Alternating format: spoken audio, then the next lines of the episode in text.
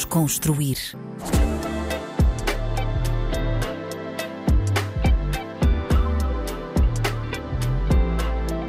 Olá, olá, bem-vindos a mais um episódio do Desconstruir na RDP África. O meu nome é Tomé Ramos e o convidado de hoje é um excelente ator, o incrível Paulo Pascoal. Paulo, muito bem-vindo aqui ao Desconstruir. Obrigado, obrigado. Como é que É um estás? prazer estar aqui contigo a desconstruir-me, a desconstruir-nos. Boa. Boa. Ahm, olha, vou começar já. Tu, tu lançaste esta aqui em off, eu agora vou começar já por isso. Ah, tu estavas a dizer que, que, que as entrevistas eh, pronto, eram um bocado performance, não é?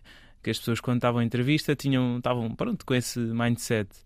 Um, Porquê é que tu achas isso? Porque não se busca profundidade, porque as pessoas estão a filtrar muito as coisas que estão a dizer.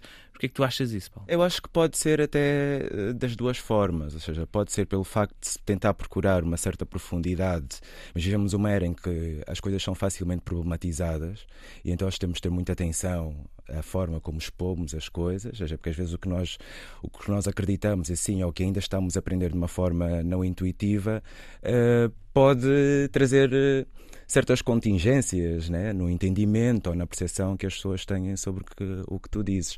E depois também depois é o, o, o, o contrário, que é esse lado de, de não se aprofundar o suficiente e ficar tudo à superfície e, Pois. e aí já é uma performance, pronto, é outro tipo de performance. Às vezes é a própria pessoa que se nega a Claro. entrar para, para campos eh, mais... Às mais vezes para manter uma certa imagem ou para eh, corresponder a uma determinada expectativa, não é?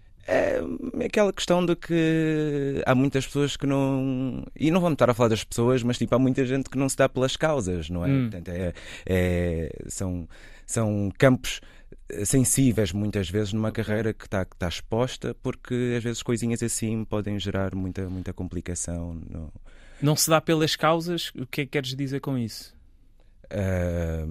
Não gosta de defender bandeiras, não é? sim, sim, sim. Acho que há, é há uma, espécie de política, muitas vezes, né? Porquê? Porque tem a percepção de que eventualmente essas bandeiras podem prejudicar aquilo que é a sua carreira, não é? Sim, sim. E as sim. oportunidades de trabalho. Sim, acho que são códigos silenciosos, mas que estão muito presentes. Eh, Não, percebo aquilo que estás a dizer, percebo perfeitamente aquilo que estás a dizer. Mas, ah, pronto, voltando um bocadinho atrás, fal- falaste aí da- da- dos tempos que estamos a viver agora, não é? Um, e, acho que estavas a falar da cancel culture, não é? Quando estavas a dizer que temos de ter cuidado com aquilo que dizemos, ou não? Também, também. Eu não acredito assim no cancel culture, porque Uhum. obviamente só uns é que conseguem ser cancelados. Quem? Só alguns é que são cancelados, não são Ok. todos. Né? Muita gente que, que diz muita baboseira e que não é cancelada, porque eu costumo dizer que a razão está sempre do lado do capital. Né? Então, quando alguém é cancelado é porque essa pessoa eventualmente está de um lado em que não. não, não, não não está capitalizada o suficiente e que isso é, é uma possibilidade. Mas, claro, também é uma razão, porque eu acho que há muita, há muita temática. Eu falando isso como eh, considerando tipo uma uh, acumuladora de, de minorias, né? Eh, portanto, a falar de- sobre a questão de, de todas as interseções que é a- a- o ser negro, o ser eh, imigrante, o ser queer e tudo mais, portanto. São muitas questões e às vezes tocar nesses tópicos pode, pode ferir suscetibilidades. Certo. É? Estou-te a perceber, sim. porque sim, eu só posso, só posso reduzir a minha própria experiência, eu não posso falar de, de- de- Claro. das, das experiências como, como coletivo, porque está claro que elas vão divergendo e vão e, e são, são eh, a nível de experiências exclusivas a cada, a cada corpo. Claro. Um, e qual é que é a tua abordagem quando, quando ouves alguém sem sensibilidade para falar desses tópicos a falar ou a dizer alguma, alguma coisa que é extremamente homofóbica, mas percebes que a pessoa. A ah, tentar. ah, ou seja, percebes que a pessoa não, não está a dizer aquilo, do- não vem de um sítio de ódio, vem de um sítio de ignorância. Tu tens uma postura pedagógica. ah, qual é que é a tua postura perante isto? Eu, eu fico contente já por perceber que a pessoa quer falar e que Ok. a pessoa se dá o direito de poder falar, mesmo não sendo conhecedora de, de, de- ao todo, porque acho que estamos todos a aprender, acho que está tanta coisa a surgir ultimamente e acho que temos que ter um espaço de, de aceitação e de tolerância em que todos eh, nos permitamos eh, falhar e, e continuar a aprender e, e- e conversar e abrir tópicos, abrir, abrir espaço para, para essas conversas e porque também se ninguém se manifesta nunca vamos saber o que é que está errado, não é? É, Então é exatamente. importante que eu gosto de partir uh, do erro. Uhum. Já assumir que o erro é algo que, que é inerente à minha experiência, portanto, a partir daí é só, é só aprender, não é? E tens uma postura pedagógica, não é? Eh, porque epá, eu sentia eh, que às vezes hum, hum, as pessoas. Epá, pronto, às vezes traumas de sofrerem tanto com determinada causa e de já terem te- sofrido tanto que quando ouviam alguém a dizer algo que fosse ou racista ou homofóbico, mas que vias que não vinha de um lugar de ódio, vão logo com duas pedras na mão e chamam.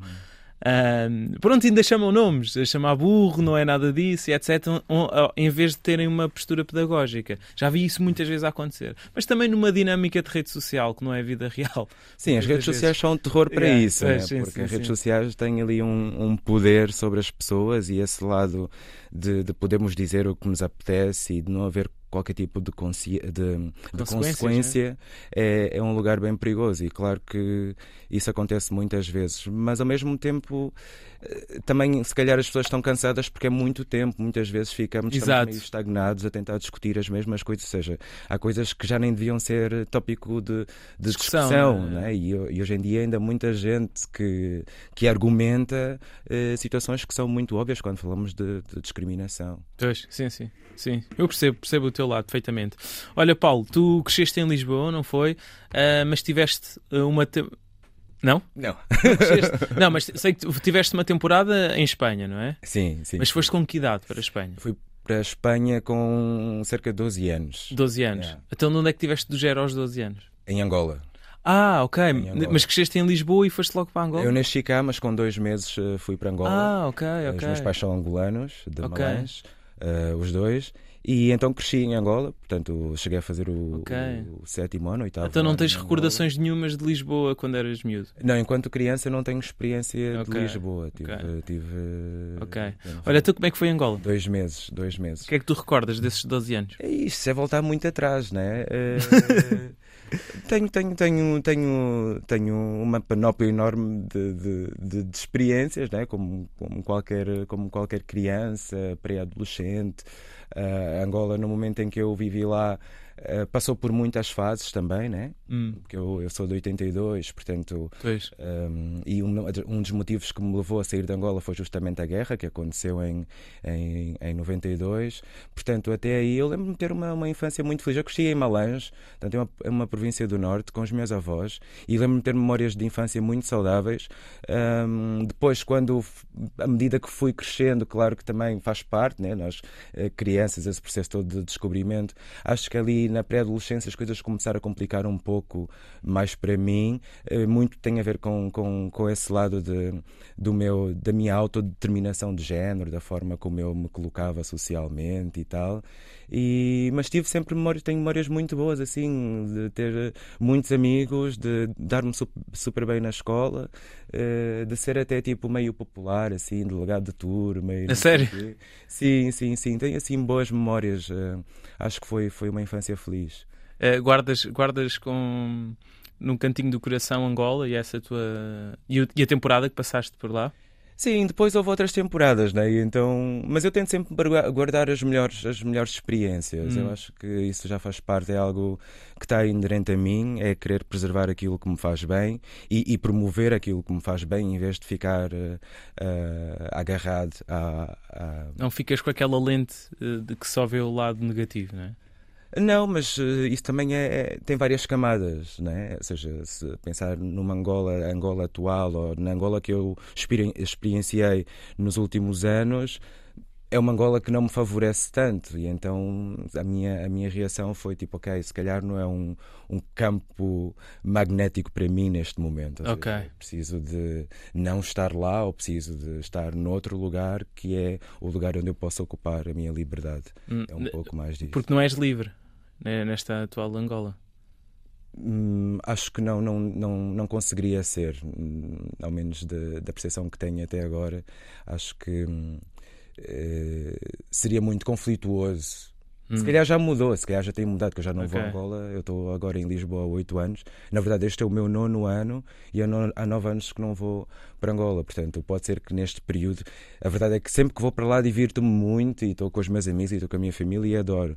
Mas depois, socialmente, politicamente e questões que eu dou muita importância, né, que têm a ver com essa, com essa liberdade e, e em poder manifestar-me como eu sou e ocupar, lá está, o espaço da minha liberdade, acho que isso deixa-me sempre num lugar meio de, de insegurança e, e acho que não é saudável viver com medo. Pois. Sim, percebo perfeitamente. Uh, tu, com 12 anos, uh, vais então para a Espanha, para um seminário de padres. Exatamente. Exatamente. Uh, porquê? porquê? uau, porquê? Eu, eu já me contei tantas histórias para justificar o porquê. Fui porque tive uma oportunidade que me foi dada através das madres missionárias de, de Astudilho, um, que são as Clarissas, que elas basicamente foram para Angola, eu era bebê, e, e viram-me crescer. Eu era aquela criança que estava autorizada a entrar para o, para o, convento e elas passavam tardes comigo e tal.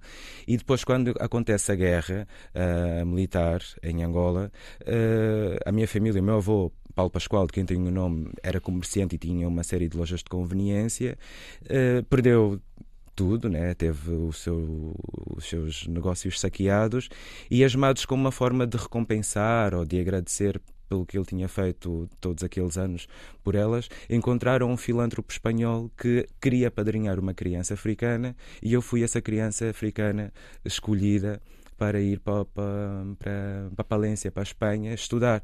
Obviamente, depois de lá estar. Uh, naquela altura que eu sempre fui uma pessoa muito religiosa, uh, católica, uh, porque ia muito à igreja todos os domingos, era uma coisa que eu fazia com a minha avó e com toda a família, tipo, uh, tive assim várias.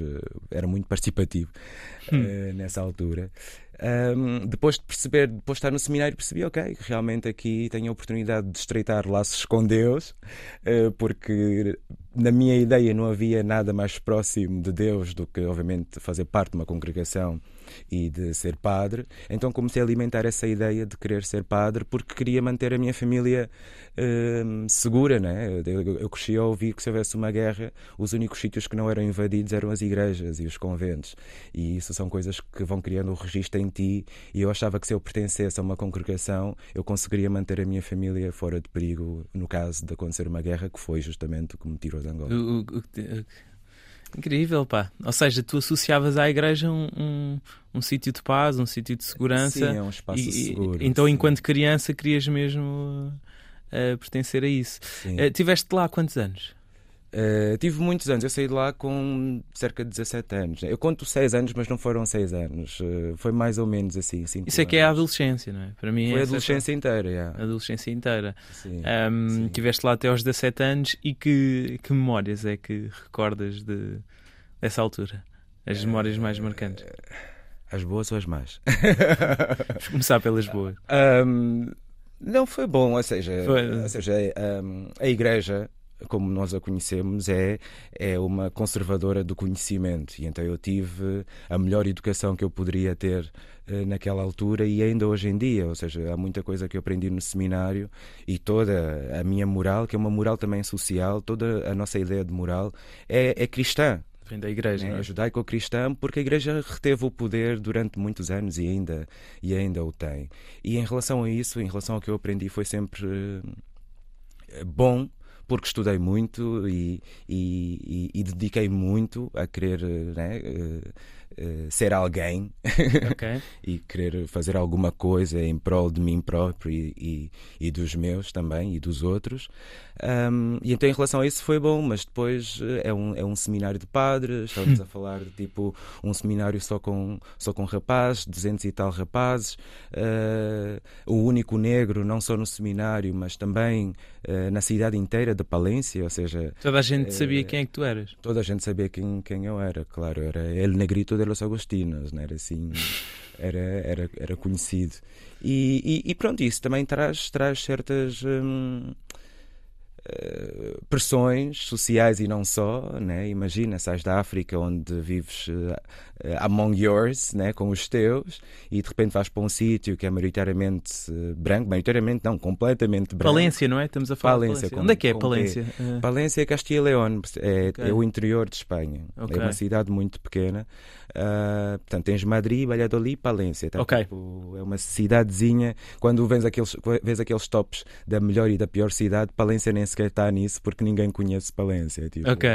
Ninguém merece e é, e, é, e é, sempre confundido com Valência. E é sempre confundido que as pessoas percebem o P como um B, né? Sim, sim, sim. Mas sim, é sim. pá Palência como P. Mas o que é que isso criou em ti? Por exemplo, o facto de seres o único negro na, na aldeia, na, na cidade neste caso. Na aldeia. na aldeia. Fugiu-te a boca para a verdade. Na, na, na cidade que é que isto causou em ti? Um... Ah, claro que na altura tu não te apercebias, mas depois, mais tarde, de, de, certeza que. Muita coisa, é assim. Há muitas histórias que eu posso contar de como isso me afetou e na altura eu nem percebia que me estava a afetar, né? porque eu cresci com muito amor e, e com muito amor próprio também. Eu venho de uma família que me, me amou profundamente, então quando eu vou para a Espanha, eu, eu vou uma criança.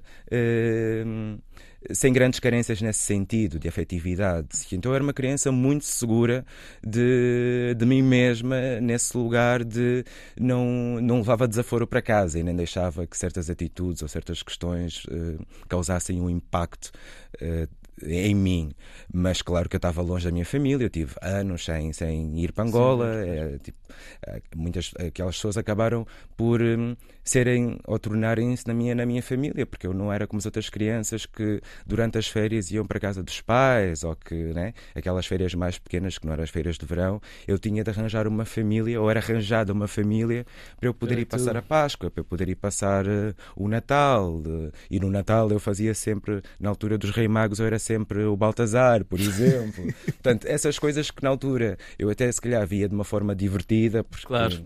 era uma forma de ser participativo dentro da, da, das comunidades, né? que era sempre levar os presentes, as crianças desfavorecidas e tal, e levar com os miúdos a tentarem, a trazerem uh, algodões com álcool, tentarem esfolar uma pele, porque estavam habituadas a que fosse alguém pintada e de repente aparece uma pessoa negra e eles ficam a fazer 30 por uma linha para perceber quando é, que a cor, quando é que a cor vai sair e não sei o quê. Mas eu via isso de uma forma tipo muito desportiva, que é ok, yeah, ok, ok, malta ignorante, não sabe, de chegar lá, estás a ver? Okay. Era um pouco essa a minha postura. Depois obviamente que à medida que fui crescendo também fui percebendo outras coisas e isso, claro, que, que criou muita disforia, tanto que eu quando decidi sair, quando decidi sair do seminário já estava ali mesmo num pico de ok, não, não é isto que eu quero, não quero ser padre, para mim é impossível continuar aqui e, e preciso de sair daqui tipo já, mas Qual entre...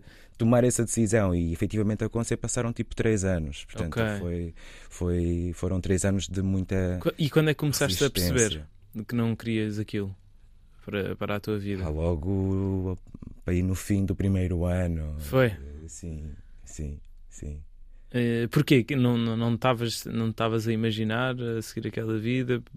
Não, porque eu acho que ia um pouco a ideia de que o seminário seria um lugar de, de prática divina Hum. Né? Eu ia lá com um propósito, né? que era esse o propósito de estreitar a tua família. Sim, de estreitar os meus laços com Deus. E depois cheguei lá e percebi que eram humanos e que com, com muitos, uh, muito mais flawed, né? com muitas mais falhas do que eu propriamente, ou daquelas que eu conseguia reconhecer em mim. E isso foi uma. Foi disappointing, foi. foi um, eh, fui sofrendo, fui sofrendo várias desilusões ao ponto de pensar, ok, não, isto que é, é, só mais uma é só mais uma instituição, é só mais um sistema um, que, que, funciona melhor em prol de uns do que em prol dos outros e, e, e, e, sem querer menosprezar a oportunidade que tive, chegou uma altura em que pensei que, ok, de facto, não prefiro hum. estar na rua do que estar aqui, porque hum. aqui não, não, não vou poder ser. E em que altura é que achas que começaste a ter aquela consciência de que, ou seja, do facto de ter sido o único negro na, na naquela cidade, uh, quando é que começaste um, a conseguir interpretar, as, uh, ou seja, as consequências disso? Uh, percebes? Em que altura começaste a sentir e a racionalizar mais sobre isso, a questionar a tua identidade enquanto homem negro? Pronto, no, no fundo é isto. Sim, eu fui fazendo muitas. Foram várias, várias, várias. Desculpa. Foram várias. Uh várias chamadas que eu fui tendo, né? desde a hum. forma como eu era tratado, né? porque no início é tratado simplesmente como uma criança africana que foi resgatada uh, de África, né? e isso já vinha com uma certa, um, um, certo peso, porque as pessoas achavam que eu vivia em árvores e queriam saber se eu uh, transportava-me em elefantes, né? Uh, e até coisas muito mais violentas assim, que não, não cabem aqui neste, neste, neste formato. Um, mas coisas muito violentas que lá está na altura eu não percebia como sendo como sendo violentas. Há por exemplo o facto de eu lembro da primeira vez que eu usei umas lentes de contacto azuis eh, porque eu estava rodeado de meninos brancos de olhos azuis e cabelos lisos e não sei o quê e é umas férias que eu faço e compro umas lentes de contacto. Eu tinha 12 anos quando comecei a usar lentes de contacto e quando voltei para o seminário com as lentes de contacto azuis atenção uh, tinha tomado uma nova toda uma, uma nova direção né? porque foi a primeira vez que eu senti que as pessoas estavam interessadas pelo que eu sabia Hum. E, e, começaram a achar que se calhar eu também sabia algumas coisas. Estás a entender? Começaram a tentar, uh, começaram a ter interesse pelos meus interesses, que era, ok, vamos lá prestar atenção, porque aqui o, o, o, o Paulo se calhar tem umas coisas que nós não sabemos e que queríamos aprender.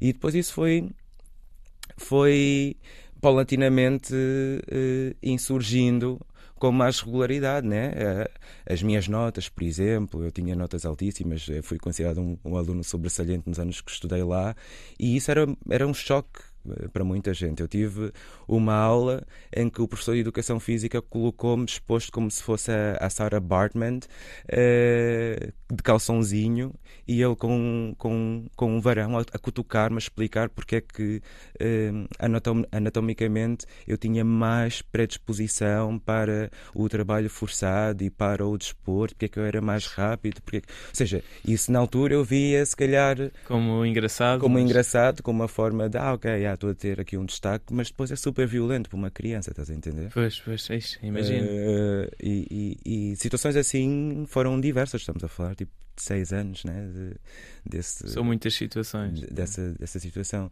Um, mas sim, mas no fundo, pronto, é isso. No fundo, a gente recolhe aquilo tudo e aquilo também me preparou para o que veio a seguir, né? Claro. E, e, e, já voltaste lá, agora recentemente, a Palência, por algum motivo? Não, Não. voltei para lá, acho que Uh, no ano dois, no início, no início, 2000. sim, voltei, o, o colégio fechou. Okay. Já não, já não, já não funciona como como internato, nem como seminário nem nada. As pessoas foram todas evacuadas para Madrid para outras províncias. Portanto, passei assim por fora. Lembro-me que um ano ou dois depois de ter saído, voltei para lá e também já tinha muito poucas pessoas que que, que, fizeram parte dos anos em que lá estive, né? porque eu saí no fim do, do, do ensino médio, né? Hum. Saí, terminei o 12, era suposto, se quisesse continuar, fazer os votos de pobreza, castidade e obediência, e depois, como eu já sabia que não, que não, que não queria isso, uh, quando voltei. Uh, tinha, tinha um colega que era o Juan Pablo Salazar, que era assim o meu bestie na altura, que disse que a minha saída acabou por impulsionar também muita gente que, que lá estava Acabaste por motivar os Acabei, outros. sim, por motivar. Porque eu nos últimos anos também já estava assim meio rebelde, estás a ver? Okay. Eu já tinha assim uma atitude. Olha, e, e, e, como é que ficou a tua ligação com a, com a religião depois disso?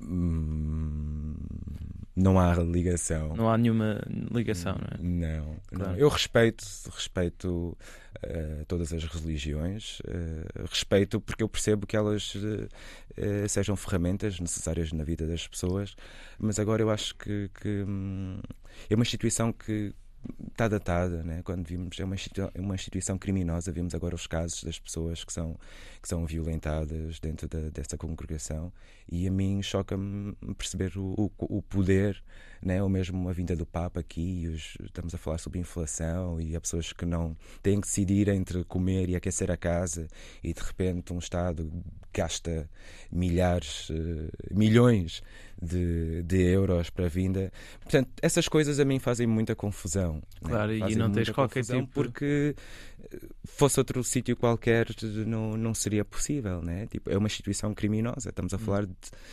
milhares de pessoas todos os anos que, que dão a cara e isso é um Não processo pesadas, é? muito muito difícil para, para quem passa por esse por esse por esses processos para depois hum, as pessoas ouvirem e ao mesmo tempo continuarem a enaltecer e a, a dar um valor eh, imensurável hum, a, a essas instituições. Sim, sim, percebo, percebo Sim. perfeitamente aquilo então, que. então aquilo eu que respeito a religião de toda a gente, mas eh, até porque eu aprendi tanto que eu também não consigo dizer aqui, ah, eu não penso, não, eu acredito num Deus, tipo. Tens a tua espiritualidade tenho- então. Sim, é? tenho, tenho fé e tudo mais.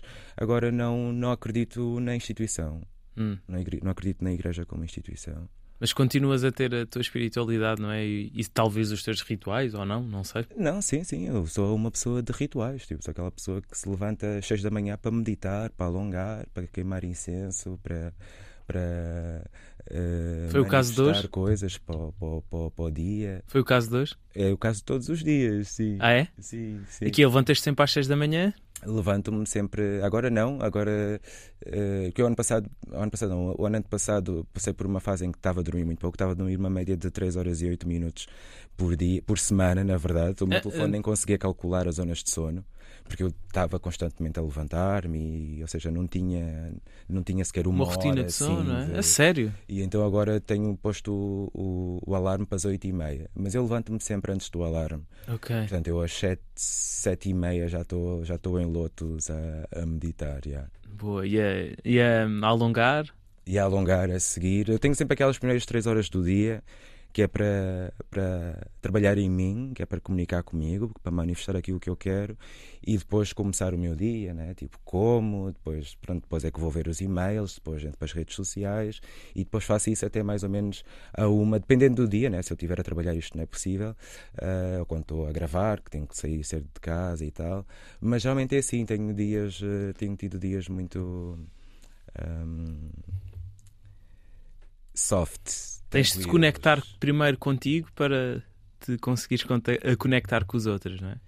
Sim, sim, acho que é importante. Eu acho que é importante estabelecer eh, as coisas para nós primeiro, né? Tipo, o que é que eu não vou fazer hoje? Tipo, hoje não me vou chatear, eh, não, não me vou zangar, vou, vou, vou ser grato, vou trabalhar duro, vou. Percebes? Acho que isso é importante eu ter claro em mim para depois eh, perceber como é que, até que ponto é que eu permito que o outro eh, tenha um efeito ou impacto, ou de que forma é que o outro vai interagir com, com a minha energia ou a frequência em que eu estou. Sim, eu acho que isso é, é indispensável para mim mesmo. Fazes isso há muitos anos? Sim.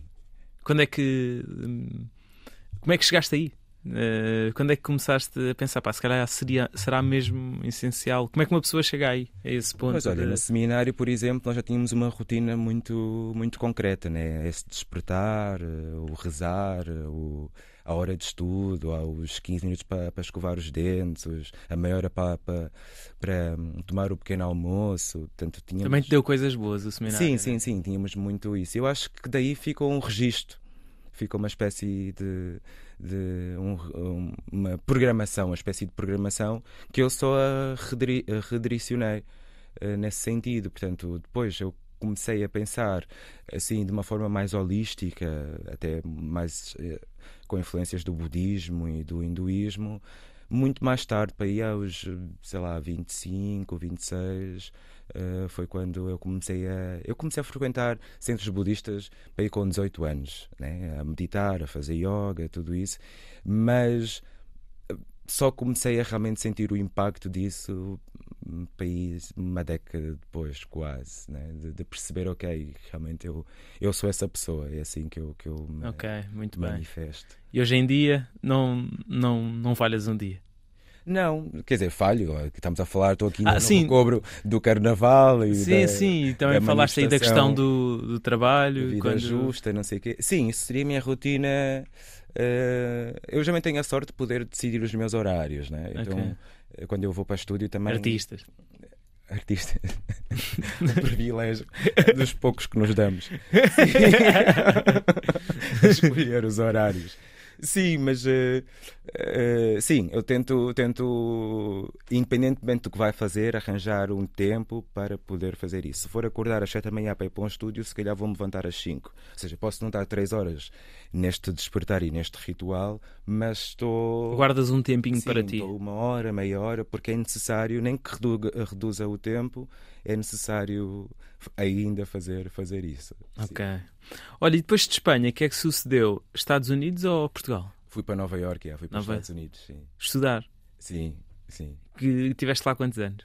Uh, eu digo que são 11 anos, mas eu, eu, eu tento sempre aglomerar no sentido em tornar uh, uh, uh, mais uniforme a história. Mas foram, foram cerca de. Ou seja, eu fui para lá no 2000 e saí de Nova York em 2010, 2011, mais ou menos.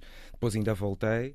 Uh, mas eu também fui para, para o Canadá, entretanto. Ok, e... tiveste pelo meio uma sim, temporada no Canadá. Sim, sim, ainda fui para o Canadá. E qual é que é a avaliação retrospectiva que fazes desses 11 anos nos Estados Unidos? Foram positivos?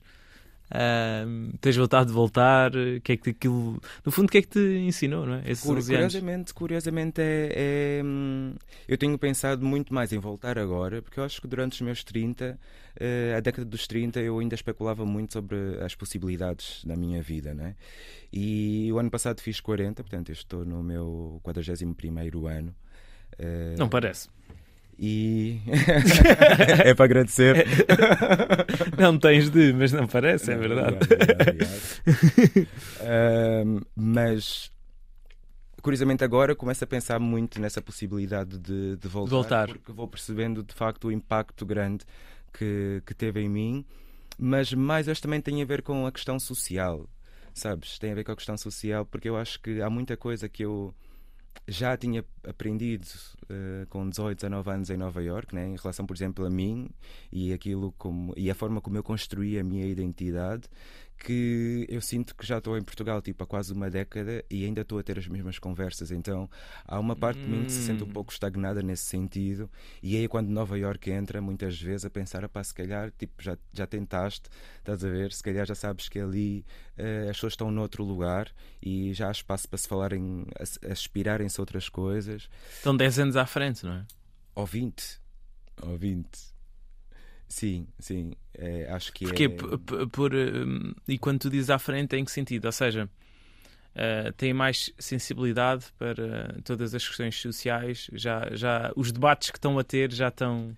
Sim, muito seja, à frente daquilo que ainda estamos a discutir. Eu em Nova Iorque, apesar das pessoas terem essa ideia, e é uma, é uma ideia concreta também, é, não é só uma ideia, é uma verdade, né? que os Estados Unidos é um país super, super uh, racista, por exemplo, e é, não? São estruturas muito antigas. A estrutura do racismo é uma estrutura que está vigente há muitos anos e é demasiado profunda para, se calhar, num par de, de décadas se resolver. E temos visto que não, que não é assim, que continuam a acontecer coisas horríveis. Mas em Nova Iorque é, é uma cidade especial, né? em que eu já via pessoas como eu a ocuparem lugares de tomada de decisão, a ocuparem uh, sítios eh, de privilegia privilegiados, a terem carreiras uh, muito bem sucedidas. Então eu já tinha essas referências mesmo no, no meu ciclo de amigos uh, muito próximos.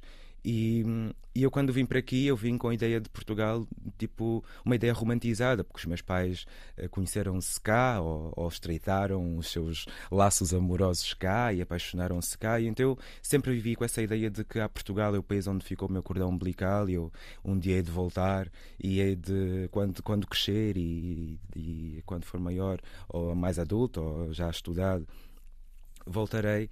E, e a verdade é que eu tive aqui ilegal oito anos né? ou seja, só me legalizei o ano passado. Então isto foi assim o primeiro grande balde de água fria. Uh, que de início eu não tinha essa percepção, porque achava que okay, as pessoas diziam ah, são processos que levam tempo e não sei o quê, e eu achava que ok, pronto, vamos, eu quero ficar aqui realmente e tal, mas hoje em dia percebo que é muito mais profundo do que isso, e não só é tão profundo como existe uma resistência muito grande. Hum. Uh, Porquê é que é tão difícil? Porquê é que foi tão difícil te legalizares? Processos do CEF? Uh, sim, sim, esse é um processo demorado. Né? Eu, eu fiz a manifestação para, de interesse para a residência como artista independente no início, quando cheguei. Tive cinco advogados, uh, nenhum deles conseguiu resolver. Até, uh, sei lá, três anos eu através do Giovanni Lourenço, que é outro colega ator, a mãe do Giovanni, é que me aconselhou uma advogada com quem ela tinha trabalhado e que facilitou o meu processo e mesmo assim ainda passaram tipo três anos até eu conseguir ter hum, a documentação. Ou seja, e depois não se percebe muito bem porquê, né? mas hum, a verdade é que Uh, foram várias tentativas com, com vários profissionais, né? são, são, são, são trabalhos, ou foram tentativas feitas através de pessoas com legitimidade para intervirem nesse, nesse sistema, mas depois também há muita negligência, muito aproveitamento por parte dessas mesmas pessoas né? que dizem As pessoas que, é que trabalham que, mas que não fazem, que ficam com, com, com os honorários e, e, e deixam andar. E o é? caso na, na prateleira, espera. Portanto, isso são coisas que depois eu fui percebendo com, com o tempo, né? o quão injusto isso é. E, e também, à medida que me fui dando conta disso, fui entrando cada vez mais nessa, nessa precarização do ser.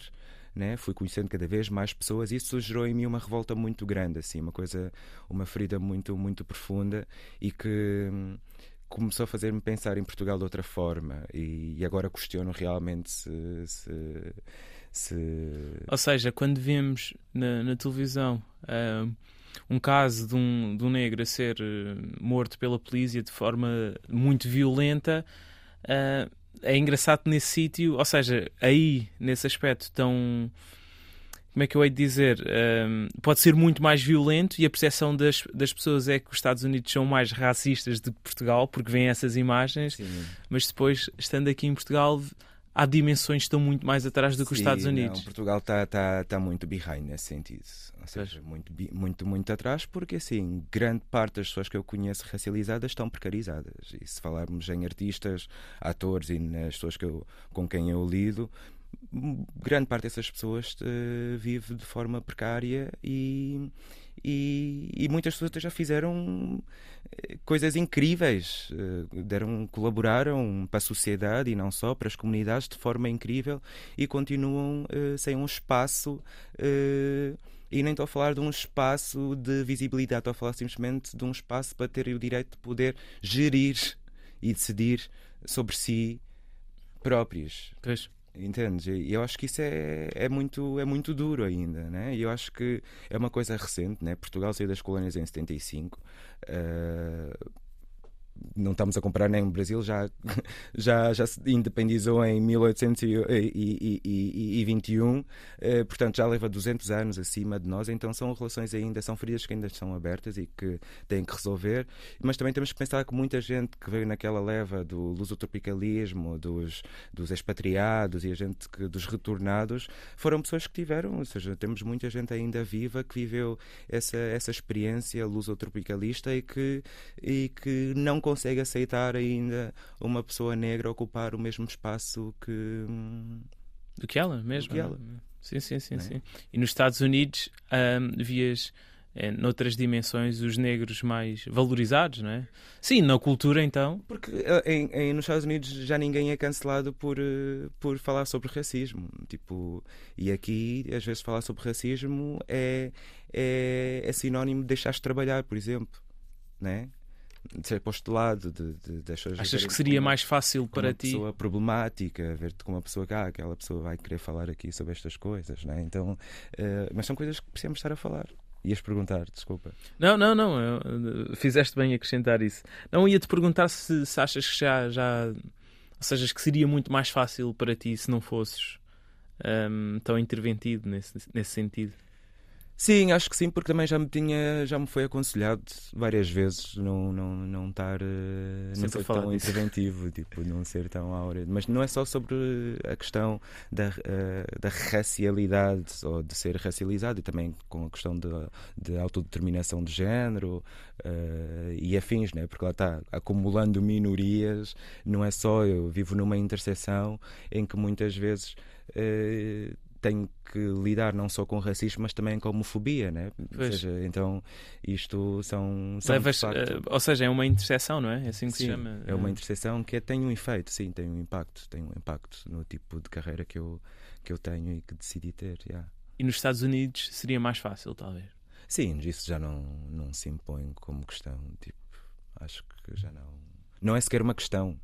Né? Tu podes ser o que tu quiseres e, e ocupar um espaço de tomada de decisão e ocupar um espaço de privilégio. Tudo bem que vai sempre haver os republicanos que vão tentar, como vimos agora com a Omani, né? a deputada eh, de esquerda que usa a burca e que estavam a tentar retirá-la a voz, ou como vemos agora, por exemplo, no estado de Tennessee, que foi aprovada a lei para deixarem de existir espetáculos drag queens. Portanto, nós também estamos a ver uma, uma, uma época em que estamos realmente a retrocedermos assim a largos passos.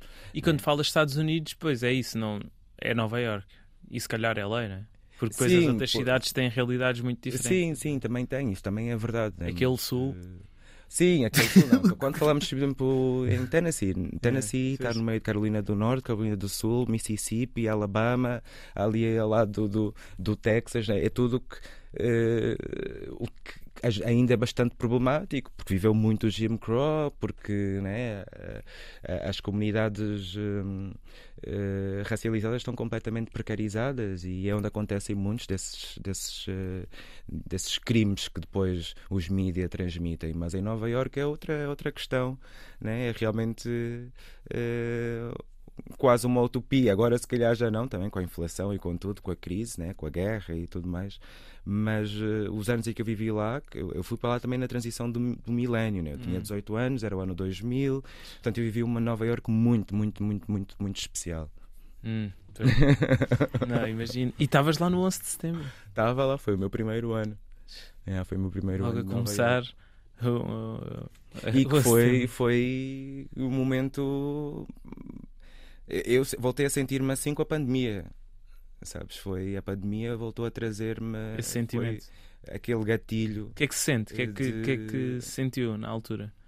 Pá, Nova Iorque sempre foi conhecida como a cidade que não dorme, né? e de repente tu tinhas uma cidade completamente anestesiada em que as pessoas viviam com, com medo de apanhar transportes. Eh, Se tu estivesses no metro e faltasse a luz, era assim, ou seja, O pânico, não é? pânico, eram gritos e, e ao mesmo tempo que se alguém ia na rua e tropeçasse, toda a gente ia tentar ajudar. É o stress e- e pós-traumático. Sim, havia muito disso e, e foram para aí ainda vários anos disso, foram para aí dois anos.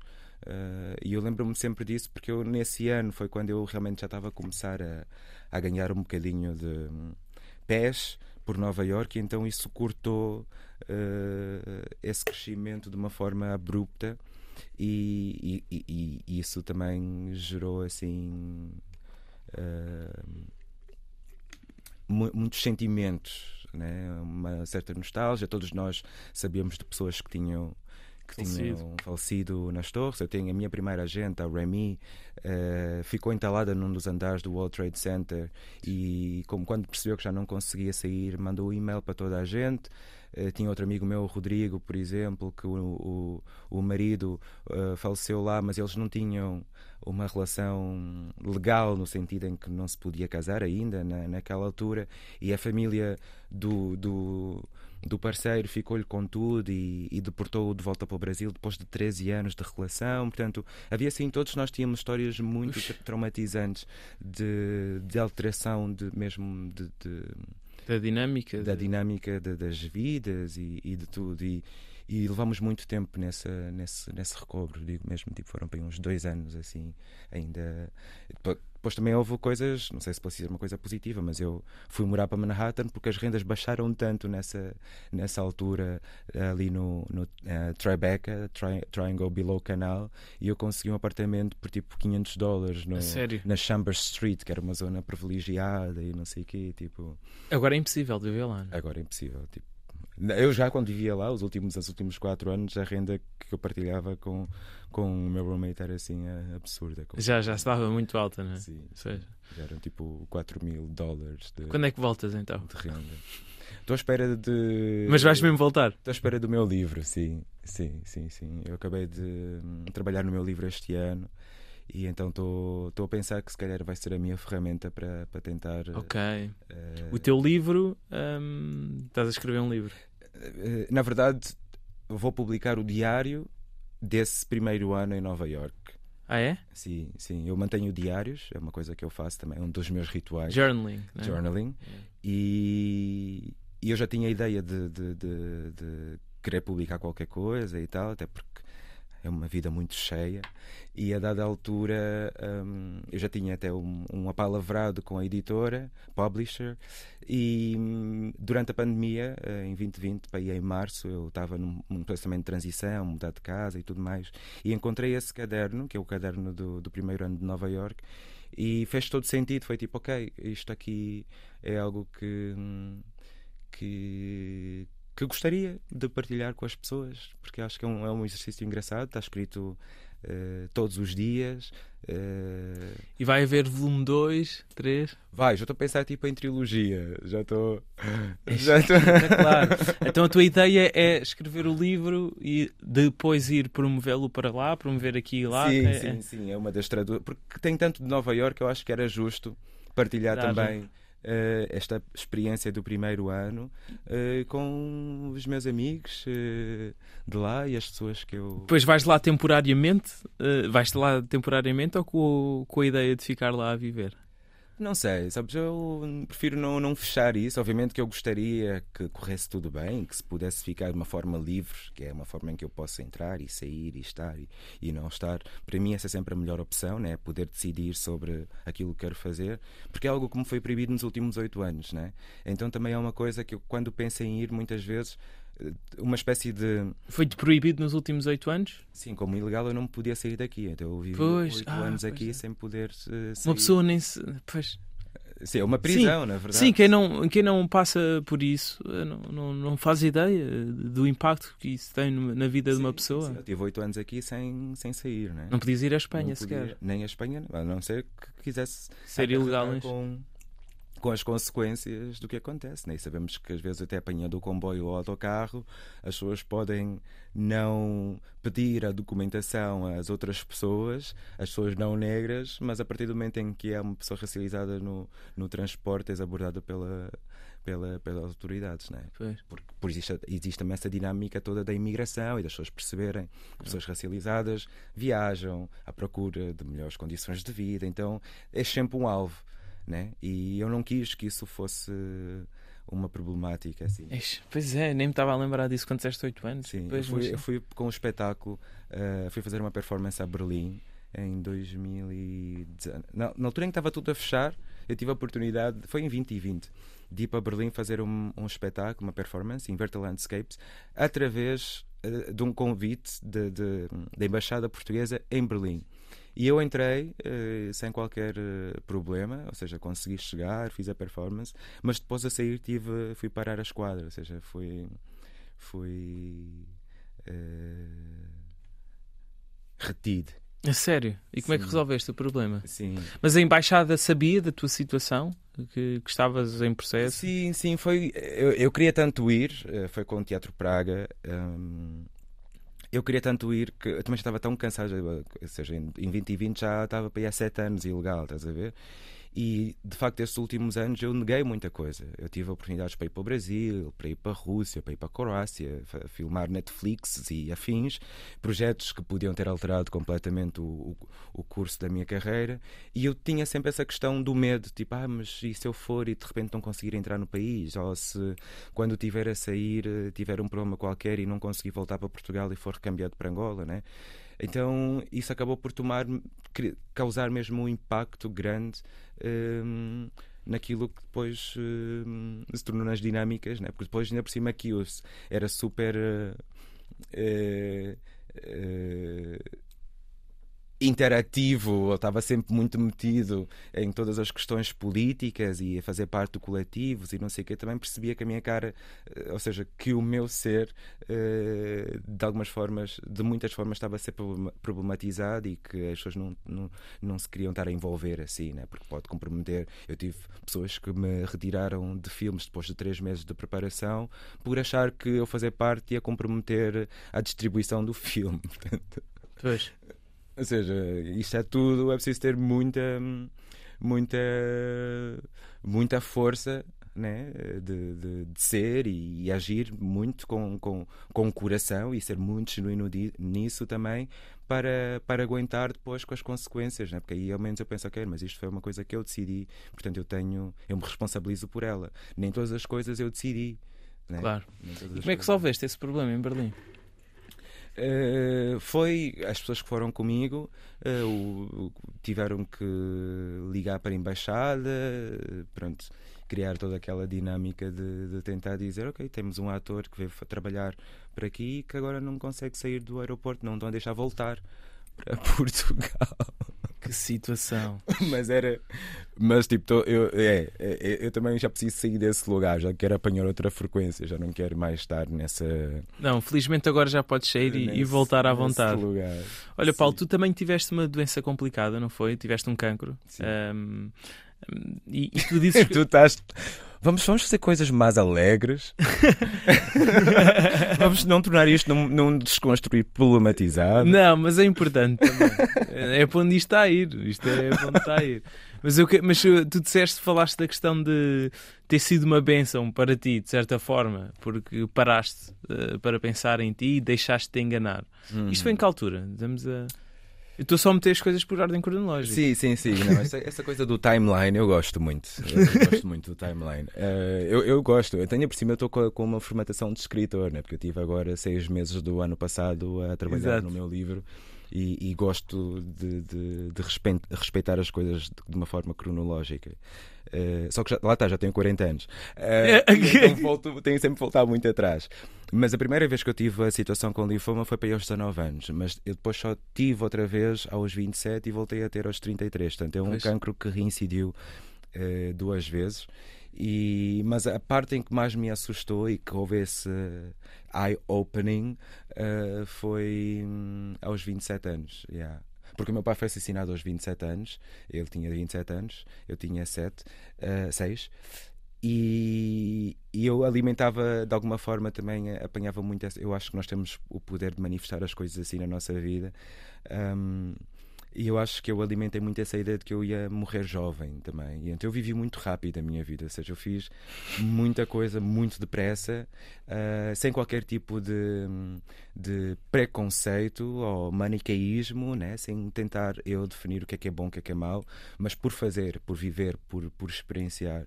E eu acho que isso acabou por desgastar um pouco a minha a matéria, né? a matéria apodrece e eu acho que eu fiz tanta coisa que o corpo começou a dizer: Ok, hey. Tens de parar. sim, foi um sinal, não é? De que. Sim, calma aí um bocadinho. tens de mudar alguma coisa. Vai com calma, sim, acho que, que sim, que foi, foi sem dúvida assim, um wake-up call. Muito bem. Agora sim, vamos falar de coisas boas. uh, tu, olha, gostava de falar de um, de um filme em que tu participaste, Fado Menor. O Fado Menor. Uh, foi um do, dos últimos, não é? Onde assim. Uh, sim, sim. Um dos últimos. Os últimos é que já está aqui fora, né? que já está a fazer um, exato, exato, um sim, circuito de, de, dos festivais. É um filme que. Exatamente, teve vários. Foi nomeado para vários sim, prémios. E, e, já ganhou, já ganhou também vários prémios uh, em Londres, na Lituânia. Uh, Menos em Portugal. Canadá, Austrália. Acho que Portugal passa ao lado, não é? Teve caminhos, já teve no caminhos, não sei qual foi, porque depois é muita coisa, né? Porque claro. este foi um filme, na verdade é bom falar sobre isso, porque é um filme que foi feito com um programa de mestrado, o Kinoai, portanto eles eram todos alunos de mestrado de cinema, que é um programa que faz parte da, da, da Lusófona. E, e, é, e, é, um grupo super eclético e diverso porque eles vêm de vários, vários países e juntam assim uma equipa e fazem um filme. O filme tem sete minutos, portanto é um filme que eu faço, protagonizo com o, o Matamba Joaquim uh, e, e, é sobre isso, sobre um, um casal queer que, que pronto, não estão precisamente no, no mesmo lugar em relação ao PDA, que é a Public Displays of Affection, né? porque há muita, isso ainda acontece muito, principalmente em pessoas que já têm outras camadas eh, sobre si de preconceito ou de discriminação. Essa, um, o afeto público é algo que, que todas, nem muita gente está tá confortável. E eu falo também por mim, que eu já, já, já tive aí, né? De, em casa é uma coisa, mas na rua uh, não vamos dar as mãos, não vamos abraçar, não vamos dar beijinhos, vamos evitar uh, chocar. chocar né? que é super infeliz, mas é verdade. E o filme trata sobre isso. Okay. Uh, trata sobre isso. E, e sim, já foi para, para a Austrália, para a Lituânia, para, para a América do Sul, está aí a circular. Acho que ainda continua a circular e é muito bom perceber que a teve aceitação teve um impacto, né? porque acho que muita gente se revê nesse lugar né? de perceber. Principalmente também que é um filme protagonizado por dois homens negros. Hum. Dizem que há quem diga que, não sei se é exatamente assim, que a arte, uh, não, que o entretenimento uh, é para esquecer a vida e que a arte lembra a vida. Hum. Uh, concordas com isto ou não? É, eu concordo muito nisso. É tipo muito Maria Betânia também. Né? a arte existe porque a vida só não basta. Uh, e, e, eu concordo, eu concordo. Eu também sou essa pessoa que eu preciso de viver com a realidade, mas com algum delírio. Né? Hum. A Maria Betânia também diz isso. E eu sou essa pessoa, eu sou essa pessoa um, que eu tento um, sempre construir a minha narrativa de uma forma que é-me a mim aprazível e que eu quero e, e, e como eu a quero recordar. Né? A Joan Didion dizia que nós nos contamos histórias para sobreviver e eu tomei isso como, como, como ciência em mim. Uh, e, e acho que é um poder que, que, que, nós podemos tomar como nosso, independentemente de como somos colocados uh, socialmente ou mas também vês aquele entretenimento para esquecer a vida? Ou não? Sabes o que, é que eu estava a ver ontem? Eu ontem comecei a ver. Vê, claramente. Eu ontem, eu ontem comecei a ver Physical 100 na okay. Netflix, que é, aquilo, é um programa da Coreia do Sul em que eles trazem assim os corpos. Já ouvi falar. E as corpas todas uh, do fitness da, da Coreia. Portanto, tens desde youtubers até uh, uh, fisioculturistas, vários tipos de pessoas do exército ou militares. Tens, sim, são 100 pessoas e são postas à prova em várias competições de, de, resistência. E eu ontem adormeci a ver isso, a, a ver isso yeah, porque é super. pronto, vê-se, é daquelas coisas que tu estás ali e vês. Não é para lembrar tanto a vida, não é? Não, eu nem conseguiria se quisesse, mas, mas sim é para pôr a vida de lado, né? porque é isso, também temos de nos dar esse espaço de, de poder uh, ser apenas sem. É difícil, é, é difícil. Né? Eu acho que estou demasiado formata, formatado nesse com a problemática toda, né? Sim, sim, sim, sim. É um, para mim é um exercício, é um exercício realmente pensar, ok, isto não tem que ter yeah. significado nenhum, isto não tem que ser. A ti é difícil fazer isso. Para mim é super difícil. É, Eu sou muito, um, sim. Yeah. Mas acho que também cumpre um propósito. O, né? o, o, obstinado nesse é. sentido. É. Epá, eu vejo isso muito, por exemplo. Uh, epá, e temos mesmo de acabar, mas só para dizer isto, muito no, no, por exemplo, a música, não é? Há música que faz sentido para eu refletir muito sobre determinada uh, sobre determinado tema, sobre determinada problemática, uh, mas essa música não é uma música que eu quero ouvir quando estou num ambiente de festa com os meus amigos, percebes? Então Sim. acho que, há, que, que a arte pode cumprir vários propósitos. Sim, sim, eu tenho uma lista, diferentes exemplo, sabores. Sim, sim, de só feel good music. É. é uma música que eu ouço de manhã que é só mesmo feel good, não há ali nada de intervenção, é mesmo só estar bem e curtir. E, e sim, a arte, a arte, também tem esse outro propósito que é de deixar-te bem. Né? Exatamente. Olha, Paulo, muito obrigado por esta obrigado, conversa. Obrigado também. Gostei muito. Ficamos então por aqui. Uh, Paulo Pascoal no Desconstruir da RDP África, entrevista por Tomé Ramos, produção e realização de Ruto Tavares. Muito obrigado por ouvirem e até à próxima. Aqui o som do, do computador não, não meti isto em silêncio. Fizeste uma mensagem. Ah, Mas não interessa, fica assim. Eu gosto das cenas com erros.